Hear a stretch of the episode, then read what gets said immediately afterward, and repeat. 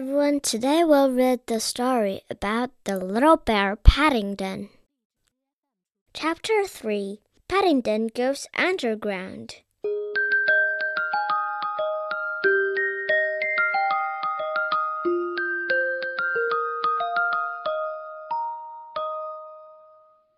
Paddington was very surprised when he woke up the next morning and found himself in a bed.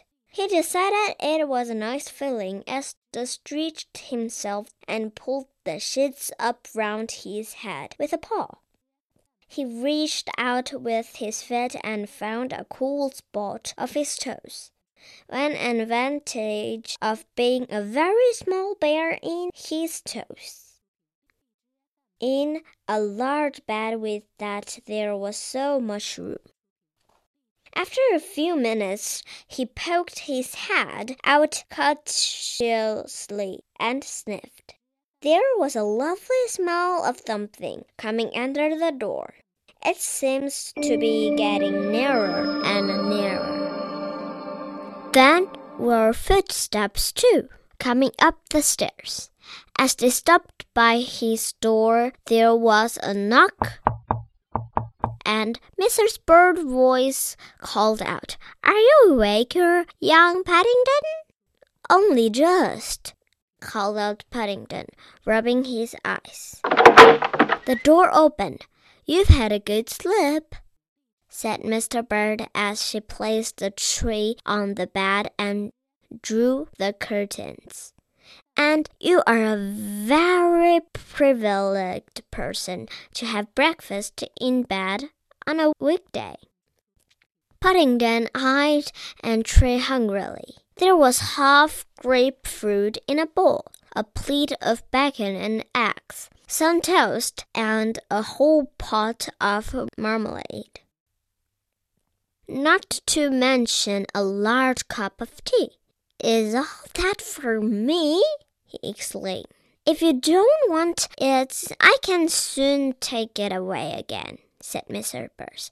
Oh, I do, said Paddington hurriedly. It's just that I've never seen so much breakfast before.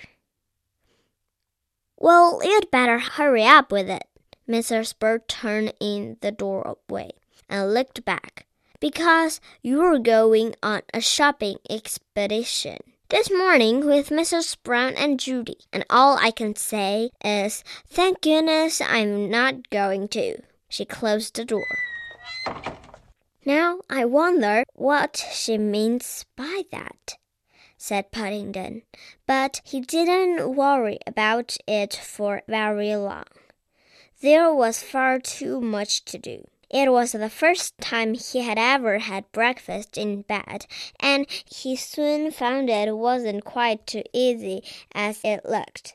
First of all, he had trouble with the grapefruit.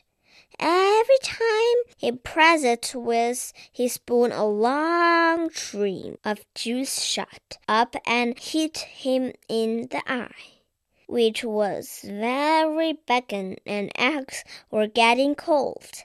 Then there was the question of the marmalade. He wanted to leave room for the marmalade. In the end, he decided it would be much nicer if he mixed everything up on the one plate and sat on the tray to eat it. Oh, Paddington, said Judy when she entered the room a few minutes later and found him perched on the tray.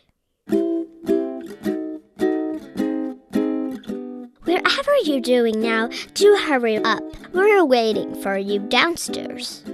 Paddington looked up at an expression of bliss on his face. That part of his face which could be seen behind egg whiskers and toast crumbs. He tried to say something, but all he could manage was a muffled grunting noise, which sounded like it just coming all rolled into one. Really? Judy took out her handkerchief and wiped his face. You're the stickiest bear imaginable. And if you don't hurry up, all the nice things will be gone. Mommy's going to buy you a complete new outfit from Barkridges. I heard her say so. Now, comb your fur quickly and come on down. As she closed the door, Paddington looked at the remains of his breakfast. Most of it was gone, but there was a large piece of bacon left with it same, seemed a pity to waste. He decided to put it into the suitcase in case he got hungry later on. He hurried into the bathroom and rubbed his face over his some warm water. Then he combed his whiskers carefully. And a few moments later, not looking perhaps as clean as he's done the evening before, but quite smart, he arrived downstairs. I hope you're not wearing that hat said Mrs. Brown as she looked down at him. Oh, do let him, Mummy, cried Judy. It's so, so unusual. It's unusual, all right, said Mrs. Brown. I don't know that I've seen anything quite like it before. It's such a funny shape. I don't know what did you call it. It's a bush hat, said Paddington proudly. And it saved my life. Saved your life? repeated Mrs. Brown. Don't be silly. How could a hat save your life? Paddington was about to tell her of his adventure in the evening before when he received a nudge from Judy. She shook her head. Uh, that's a long story, he said lamely. Then you'd better save it for another time, said Mrs. Brown. Now come along, both of you. Son of a